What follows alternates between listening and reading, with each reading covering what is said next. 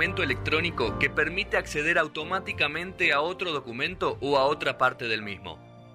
Marcos Coleto nos permite acceder a muchísimas historias, anécdotas, discos. El camino solo sabe de él.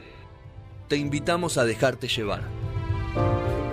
El linkeador en el aire de No Sonoras.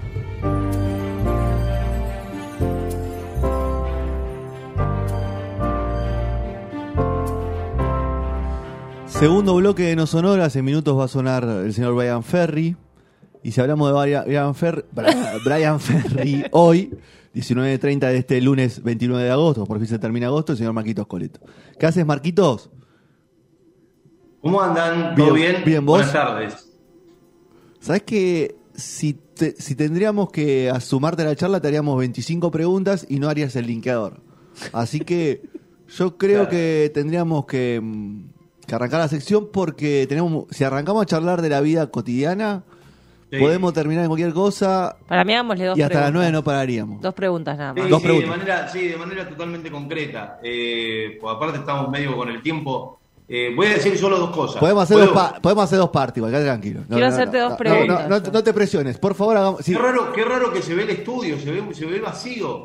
Hace mucho que no veía dos Y personas. sí, hay que, hay que, hay que, sí, y bueno, gente que, hay que limpiar. Vos, sabés, cuando sea la palabra reestructuración, Uf, Sí. bueno. orden y progreso. ¿Qué- ¿A qué te suena la palabra reestructuración? Ah, ahora ya sé por qué es la reunión que voy a tener con vos. Capaz que me quieren rajar. Cuando dice en un lugar, en un grupo de trabajo, reestructuración, ¿a vos cuál es lo primero Bien, que te, la primera palabra que te, que te viene a la mente?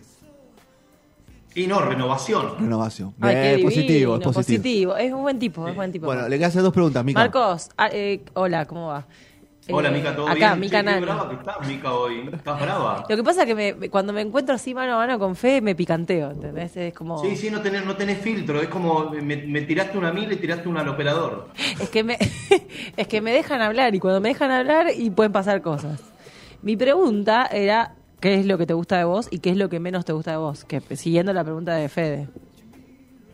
Quiero ver si coincidimos. ver. Bueno, lo que no me gusta de mí, por ejemplo, que es, que es lo más fácil, es eh, justamente, bueno, eh, que vos lo dijiste recién, lo de no resumir, lo de Lo dijo Fede primero. más- lo de Igual, las físicamente. lo que son. Físicamente. físico, vamos totalmente, esto es totalmente superficial. Ah, físico, físico y no, físico, bueno, hoy te puedo decir que es la barba y La barba. sí, que no me no llegué a ir a No te gusta la barba. Ah, eso no ir te a la gusta. barbería. Sí. Quería ir a la barbería, hoy no me dieron los tiempos. Y este bigote anchoa no. ¿Y, el que, ¿Y lo que más te gusta de tu cuerpo?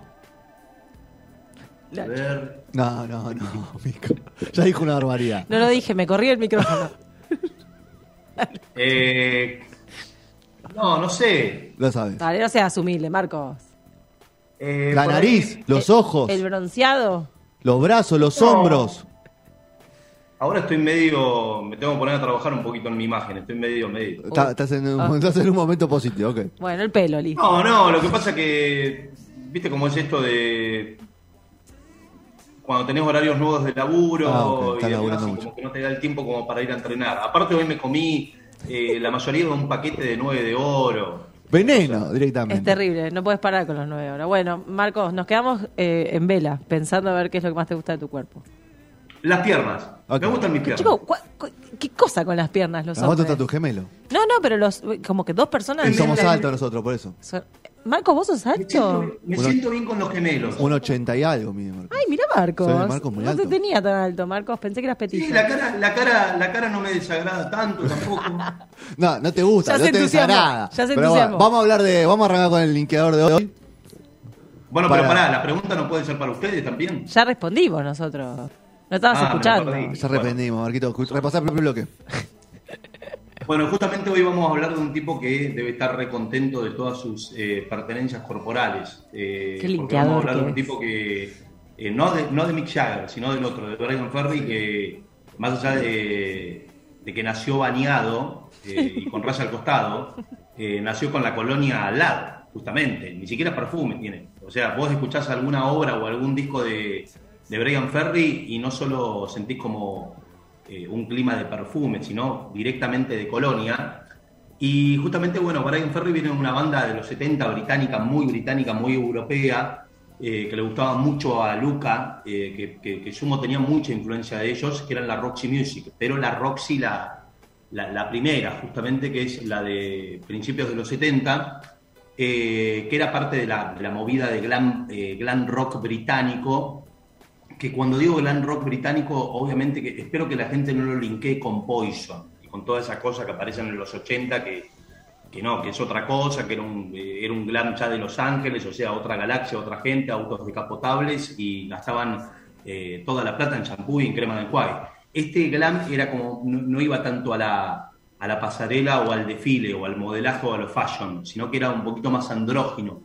Pero justamente Roxy Music era como un bicho raro porque incluso no sé si más poético, más artístico, más rebuscado, más retorcido que Bowie, que Bowie formaba parte de esa escena con, la etapa de Six Stardust, eh, porque en Bowie estaba solo Bowie, por ahí le hacía el aguante un poco su traductor Mick Ronson, pero en la Roxy Music era un conjunto de talentos y eh, todos grandes músicos, grandes personalidades, eh, todos con influencias muy disímiles entre sí, lo tenías a Phil Manzanera, lo tenías a Brian Eno, lo tenías a Andy McKay, eh, qué sé yo. Eh, para que se den una idea, eh, en el 94 Brian Ferry sacaba un disco del cual vamos a hablar ahora en este linkeo. Brian Eno preparaba el sonidito de Windows 95, es el rey del ambient. ¿Vieron? ¿Se acuerdan Windows 95? El sonidito ese de segundos. ¿Cómo era el sonidito? De la ventanita. Ah, bueno. Lo hizo Brian Eno. Cobró fortuna. ¿Lo hice? Puede ser. Ese no es 95. Claro, ese, ese exactamente. Phil Manzanera estaba produciendo ahí al mismo tiempo que su ex compañero estaba haciendo eso, estaba produciendo a Fito Páez con Circo Beat y Andy McKay estaba tocando en Division Bell de Pink Floyd. O sea, es un conjunto de talentos que, el hecho de que todos sean personalidades muy distintas hacían como una banda que era un, un hedonismo, una promiscuidad musical hermosa y, bueno, nada, o sea, eh, Brian Ferry ya en el 75 ya, ya son medios estrellas, o sea, Brian Eno eh, era un tipo que ni siquiera tocaba los teclados en la banda, es como que le daba un colchón electrónico, atmosférico a la banda, es, eh, a ver, después crea el ambiente, es un tipo que no estaba preparado para estar en una banda o para la canción convencional, odia la canción convencional, es un tipo que quiere agarrar la música y deformarla, que toda la vida lo hizo, o sea, romper barreras. Entonces el tipo no se banca el glam de Brian Ferry eran dos egos en pugna. Uno quería ser eh, el ego, la, eh, bueno, la, canción pop a más no poder, y el otro no. Eh, era, era lo opuesto. Así que se va después del segundo disco y después la banda se concentra en el líder, en el frontman, en Brian Ferry, que era el cantante. Y Brian Ferry, así como estaba, de fina estampa, por donde se lo vea, va a una fiesta en 1975 en Londres, a la cual justamente eh, va la señorita Sherry Hall, que era una modelo justamente tejana, eh, que trabajaba para revistas como Vogue, la mítica revista Vogue de, modelos, y ella tenía 19 años. Ella con 19 años, él con 30, y ya a esa altura portando traje, smoking, se conocen en la fiesta y él le propone eh, ser la chica de la portada del próximo disco de, la, de, su banda, Roxy Music, que era el disco Siren del 75. Y porque eh, las tapas de la Roxy Music eran conocidas por tener a todas mujeres en la tapa. Ah. Y justamente, sí, siempre ponían a mujeres, muchas de ellas novias de Ferry. Y se van justamente al, eh, al sur de Gales, la foto se va a tomar en el sur de Gales, donde la tapa eh, va... ¿Noviaban ya con la, cuando estaban haciendo la tapa, Marquitos, o todavía no...? ¿O era el casting no, todavía no salían. Todavía no salían. Se conocen ahí. El tipo le, chapea con. Ah, yo soy el cantante de la Roxy Music. Le dejó la tarjeta. Le dejó la tarjeta. Vos llamame, le dijo. O sea, él, aparte de él con 30 y ella recién empezaba en el mundo del modelaje, tenía 18, 19, muy inocente, muy chiquita. Esto está rozando el problema.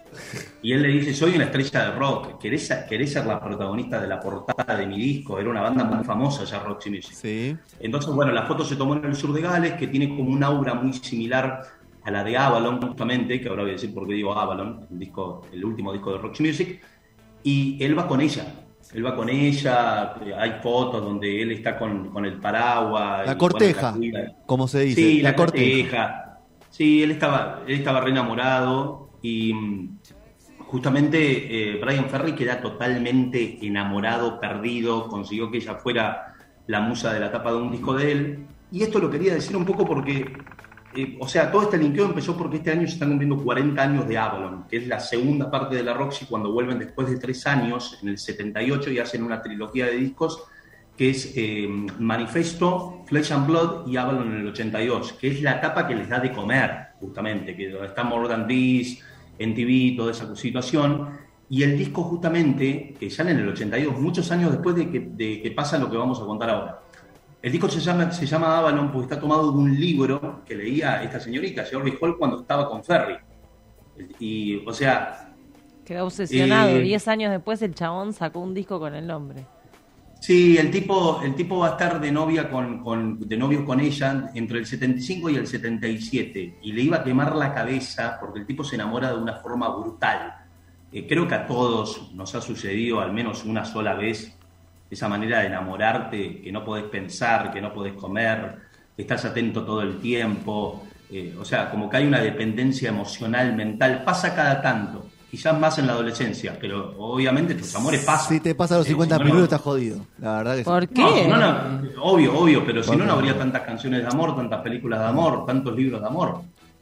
Sos un romántico perdido vos para mí, Marcos. Decir la verdad. No, nada que ver. Un nada que poco, ver. entre la nostalgia Estamos hablando de Ferry. Estamos Bueno, hablando de Ferry, Brian- perdón, perdón. Bar- Brian Ferry estaba así, estaba enamorado, estaba hecho un chorlo, un tonto, enamorado pero perdido. Y esto es real. Entonces, eh, justamente queda así, eh, muy perdido el tipo. Eh, aparte, vean las fotos, pongan Ferry con Jerry Hall, el tipo sí. estaba una cara de felicidad, se sentía pleno. Entonces, en esa tonta ambición eh, para conquistarla, Ferry mostraba su afecto despilfarrando toda la guita, llevándola de vacaciones a un lugar de. Marruecos llamado, llamado Mamouna y a, la- a una isla caribeña llamada Mustik. Bueno, cuando vuelven a Londres de Mamouna, ella le dice que tiene que ir a hacer unas fotos a París para un desfile. Esto es el 77, no había redes sociales, nada. Me tengo que ir de nuevo a París, eh, me tengo que ir a París eh, a hacer unas fotos. Esto es Londres. Fíjense si hubiera existido Instagram o Internet, que al otro día que lo deja Brian Ferry, la foto que se saca Jerry Hall, se saca una foto encima, se saca una foto y es justamente con el amigo Mick, con Mick Jagger. ¿Con el amigo Mick o con el amigo de Mick? O sea, ah, hubo, se solaparon los romances. Podríamos llegar a decir. Claro, o sea, Pero Jugado- se pará. saca una foto jugados al otro día con- pero para, para, para, para, no se va a París. O sea, la foto se la toma con Mick Jagger. A dos, cu- a dos cuadras de la casa. No, qué picado. A dos cuadras de la casa con Brian Ferry. Pero pará. Pará, Mick- no, Mick Jagger la estaba esperando en Mamona, el mismo lugar donde ella iba con Ferry. Ah, pero. Es una Le pelotuda. pegó un golpe bajo. Eso es golpe bajo, Marcos. ¿Cómo va a ser el mismo lugar? Terrible. Sí, porque a Mick Jagger estaba muy de moda en el rock británico que todos iban a las islas caribeñas. Eh, Oasis después en los 90, por ejemplo, si leen Be Here Now, el tipo se va a ir a componer eh, todo el disco Be Here Now del 97 a una, isla, a una casa en la isla de Mustik que le presta Mick Jagger. Mick Jagger eh, siempre fue a Mustik. Igual medio raro, de ¿no? Que se saque la foto siendo, o sea, o tenían un amor libre. No sabemos. Vos que todos lo Y sabés. eran los 70, ¿viste? Claro. Se hacían estas cosas. Fue eran los tan 70, infiel. había un hedonismo. Claro. Pero Se hacían Mick estas Jagger- cosas. Me gustó, Marquitos, eso. Se hacían estas Sí. cosas. Pero Mick Jagger, fíjense que lo mujeriego que hace, porque Keith Richards sí, adicto a la heroína, pero la adicción de, de Jagger eh, no han sido tanto las drogas, han sido las mujeres. El tipo siempre le quiso gorrear las mujeres a todo el mundo. A- hasta el propio Juanse, que lo ha contado más de una vez. Y bueno, tiene con qué, perdón. Sí, pero es un tipo que para un poco, Mick, tenés un poco de Con, código. con la mujer. Ah, la- siempre la mujer ajena, Mick. Claro, Un poco, tenés un poco de reparo, loco. Mick Jagger se queda con, Mick Jagger se queda con Jerry Hall, eh, o sea, y de hecho tiene cuatro hijos con Jerry Hall. Ah, bueno, bueno, por lo menos se hijos. enamoró. Y fueron para, y fueron pareja hasta el año 99, o sea, fue la pareja más duradera en la historia de Mick Jagger. Evidentemente había eh, un amor bastante firme. Me gusta eso. Pero Brian Ferry detestó la situación. eh, más allá de eso, ella cuando se fue con Nick, dejó todas sus cosas en la casa de Brian Ferry y él no la dejó volver a buscar sus cosas. Y entre ellas dejó este libro que estaba leyendo llamado Avalon, de ahí tomaría el nombre Brian Ferry para bautizar el último disco de la Roxy Music. Y el tipo eh, le, nunca más habló con Mick Jagger, nunca más habló con Jerry Hall, pero a lo largo de los años le dedicó canciones, eh, pero canciones bien vengativas, rencorosas. Ah, como las de Karina. Por ejemplo, eh, sí, por ejemplo, ella en el 85 saca una autografía eh, llamada Tall Tales, y bastante ladre igual, porque en el 85 sacas una autografía, porque la hubiera sacado en el 2000 y pico. O sea, pero bueno, entonces Ferry, resentido, vengativo, le, responde dos años después, en el 87, con una canción Kiss and Tell, que es una canción que si ustedes quieren que una canción eh, lo lleve, eh, lleve justamente a una, a una pasarela, a un desfile, bueno, la canción que mejor te representa un desfile de modas, pero bien, bien grosso, es bueno, la canción Kiss and Tell, que él le dedica a, justamente a, a Jerry Hall. Y con Mick Jagger, bueno, obviamente no se volvieron a hablar, ¿Y hasta cuándo quedó resentido, Marquitos? Porque vos me decís, le dedicó varias canciones. ¿En diversas etapas de Ferry o fueron todas En diversas etapas, en ah. diversas etapas. Y le dedica unas canciones y en el año 94, uh. 20 años después... soltá, Brian, ah. soltá. Claro, 20 Se años conviene, Brian. Saca un disco, saca un disco él llamado Mamona. Mamona. Me mata el Mamona. No pudo, no pudo seguir, o sea, amor... Llamado Mamona, pero eh, claro, igual al lugar donde él iba a vacacionar con ella. Donde fue gorreado. Y encima en la tapa, en la tapa, Hay unos cuernos. La, la, tapa de Mamona es una yegua, es un animal, es una yegua. Terrible. Che, pero Brian, ¿no, no, eh, ¿no hizo su vida? Después no tuvo otra mujer, no tuvo familia. Tuvo una mujer, se casó, Yo soy todo, la mujer. pero bueno, siempre le quedó Siempre le quedó el resentimiento de lo que le hizo Jerry Hall, que lo engañó, que lo traicionó. Qué tóxico. ¿Con quién se enojó Marcos Ferry? ¿Con Jagger o con Jerry Hall? ¿Cómo? ¿Con quién se enojó más eh, Ferry? ¿Con Jagger o con Jerry Hall? ¿Viste? Porque a veces. Con Jerry Hall. A mí Jagger no lo habló nunca más, pero con Jerry Hall le tiró de todo. Ok, está bien. Me parece perfecto se enoje con. No se tiene que enojar con el otro. A ver, eh, estaba eh, más claro imposible, Brian. A ver, eh, mamó una y ponés una yegua en la, en la portada. Tremendo pero justamente eh, Mick Jagger eh, le volvería a robar a Ferro. Y Oh. perdón que estoy hablando de esto de robar a una mujer como si fuera un objeto a la mujer, pero le, o sea, como que le, le volvería a serruchar un poco el piso, porque precisamente con un disco que él saca, que es el anterior a Mamona, que se llama Taxi, que lo súper recomiendo como para entrar en el universo de Ferry como solista, a mí me sirvió muchísimo, es el primer disco que yo escuché de Ferry, del 93, que eh, justamente eh, es un disco que se graba en los estudios Matrix, es un disco que sale en el 93, se graba en los estudios Matrix de Londres, que son los mismos estudios donde Soda grabó Sueño Estéreo en el 95 Qué discazo, por favor. que está el programa de MTV, que ellos están en un estudio con, con un... Qué eh, con Qué un sonido. ¿eh? Qué sonido, Claro. Marquitos, ¿eh? Qué sonido. Sí, tremendo, tremendo disco. Lo, lo volví a escuchar después de un montón de tiempo, es hermoso. Y mm, justamente en esta etapa de, en esta etapa de, de, de- de- Kiss and Tell, de Mamona, el que es bajista es un tipo que se llama Nathan East, un afroamericano que ha tocado con todo el mundo, con Justin Timberlake, en el disco Justify, el primer disco de Justin como solista, y es el bajista de todo el disco de Daft Punk, de Random Access Memories, por ejemplo. Mirá. Está Ahí estoy mirando. Estoy mirando las portadas, Marquitos, la de Mamona Sí. y la de Siren. ¿Siren es la que hizo ella? Siren es la que hizo ella. Tienen una similitud. O sea, el pelo de la yegua que dice él Sí. es igual Sí. al pelo de la mina. El- Tremendo. La paleta cromática, yo soy la amiga, la amiga de la mina, sos vos, sos vos, boluda, sos vos. Te Sos está- vos. Es, es un mensaje, es para vos. Olvídate. Sí. Tiene una Tremendo. Bueno, lo del pelo no me había percatado, es verdad, Mica. Muy Cromáticamente es bueno. muy parecido. Esta es una. Y Claro. la de Siren se parece un poco también a la de. Led Zeppelin, dato de color que nada que ver. Gran disco Siren igual. Está el primer hit importante de la Roxy que se llama Love is the Drug. El amor es una droga. Bueno, eh, justamente eh, el baterista de esta época de Ferry, de Mamona, de Kiss and Tell, de, de Taxi, es Steve Ferrone, Steve Ferrone, que después, eh, en el- a partir del 94 hasta que fallece, pobre, eh, va a ser el baterista de Tom Petty. Y es Steve Ferrone, es el baterista que ahora hace poquito en Los Ángeles grabó toda la batería del Amor después del amor versión 30 años de Fito Páez. Mira que, ¿hasta dónde llegamos? Me gusta mucho cuando Marcos te tira, es Shane Mamone.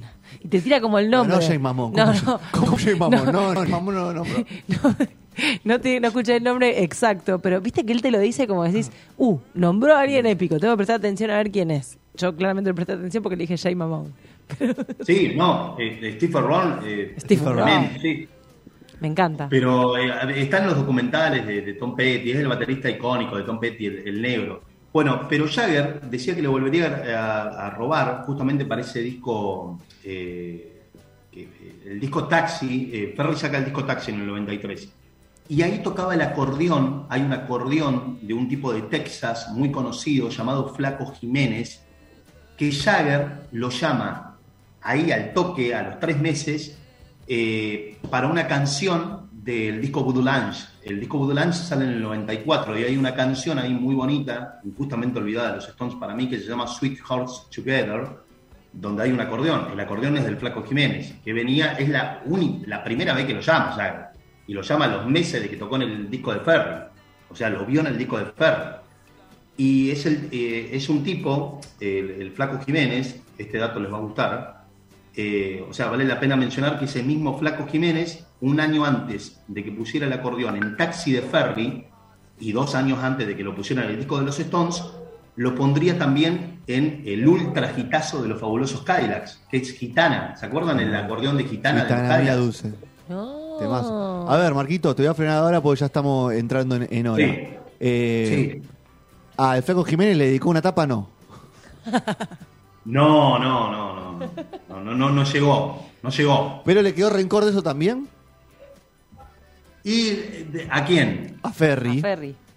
No, a Ferry, de, que, de los músicos que llamaba, no, pero Mick Jagger es como que lo, lo miraba todo el tiempo. Ferry no le dio nunca más pelota a Jagger. Claro. Jagger lo seguía viendo, lo seguía rastreando a ver qué hacía Ferry. Qué picante Entonces esta le, historia, me gusta. le llama el acordeonista, le llama el fotógrafo, porque el fotógrafo que saca la, la tapa de, de taxi, y eso lo vamos a ver en alguna otra segunda parte. La de segunda esto. parte del miércoles que viene, Sí. el, mar- el lunes que viene. Dale, dale, genial. Eh, es un fotógrafo que desde la fotografía, desde el diseño, le ha hecho perder la inocencia y ha hecho que las bandas se volvieran más sugerentes, más sexys, más eh, oscuras, más poéticas. El tipo lo ha hecho desde la fotografía, un fotógrafo holandés eh, que ha hecho muchas tapas del rock, que se llama Anton Corbin, que es un tipo que sacaba fotos para Joy Division, es el tipo que hizo el video de Enjoy the Silence, de Depeche Mode. Oh, El tipo que hizo la tapa de Violator de Depeche o la de Action Violeta. Baby de YouTube. Uy, qué Claro. linda tapa esa. Lindas tapas. Marquitos, Y así pasó la primera parte del linkeador Brian Ferry versus Mick Jagger. El lunes que viene la continuamos. Y, y me voy a tomar un minuto más para hacerte una pregunta. Con, con vos hemos hablado hace unos lunes, un tiempo. Sos una persona memoriosa y nostalgiosa en alguna medida. Sí. Y si nosotros sí. estuvimos hablando con Mika en el primer bloque, si te gustaba el tango, porque no hablamos de eso nosotros, porque la- el tango tiene mucho de nostalgia. Hay un tango que se llama sí, no, no, No- no, pero con los años me estoy volviendo una persona un poquito más para, más para adelante. No soy el típico nostálgico. "Ay, La vida me engañó. ese claro. tiempo, No triste, sos- no así". sos Brian soy así. El tango Soy no. nostálgico, soy nostálgico de memoria, pero nostálgico, no. Eh, Tengo una dualidad, quizás se deba a que soy de Géminis. Tengo, tengo, soy un poco ambiguo. Estoy rodeada de geminianos. ¿Qué? Escúchame. ¿el tango te gusta? Ha llegado el invitado ahí, ahí está Paul buscando dónde No, no tiene soy que un gran no de sea tango. Géminis. ¿No te gusta el tango mucho? No, no soy un gran escucha de tango. No, no voy a decir que me gusta el tango porque si no sería un cara dura. Bueno, escúchate unos tanguitos uno. Escuchate unos tanguitos. Bueno, Bueno. abrazo grande, buen programa por allá. Bueno, buen muchas gracias, Marc, y igualmente. abrazo ha llegado el invitado Paul Hicks, que ya, ya venimos en, en minutos a charlar con él. Así que, abrazo grande. Pásenla lindo. Chao, chau. Marquitos.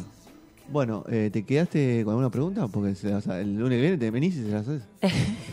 No, eh, que ojalá que se quede pensando a ver qué es lo que más le gusta de su cuerpo. Tenemos Porque a mí, me pre- ah, las piernas, dijo, ya está. Tenemos, que pregun- tenemos que preguntar, le preguntamos no, a ver, meterle presión que venga a Buenos Aires. porque A mí me siempre gusta. nos Yo no patea. lo conozco. Ah, No conozco No lo a conocés Marcos. físicamente, lo querés tocar así Lo un quiero, poco. quiero tocar sus brazos, sus piernas. No, no, no sé si tanto, tampoco. O sea, después hay un Pero sería una charla larga. O sea, arrancás a hablar con Marco, imagínate, de música. Pobre, igual, no, no le hagamos bullying. Lo hacen porque- laburás todo el tiempo. Sí. Él es como que todo el tiempo que te cuenta anécdotas de Pero música le labura. gusta. Sí, pero viste que él te la. Vos no le preguntás. Él, él viene y te dice: ¿Sabías que ese buzo ese- de ese color? Y te linkea. Claro. Porque tiene un don. Tiene un don para Bueno, linkear. y a vos te vas a linkear en media hora más o menos, que vamos a hablar de los Stones nuevamente. Exacto. Muy bien. Bueno, eh, vamos a cerrar. Paul, ¿estás para entrar en minutos? Muy bien. Mientras se va preparando, eh, vamos a escuchar eh, YouTube. YouTube. Ah, o justo U2, que lo como le dicen los mencionaron. españoles. Justo que lo mencionaron. Como le dicen los españoles, U2. U2. Vamos a escuchar One. Ah, ¿Te gusta ese tema? es como. Sí. ¿Te gusta U2? Creo que es una cosa que llega con la edad. Como que hay un momento en el que decís, listo, ya soy vieja, puedo escuchar YouTube.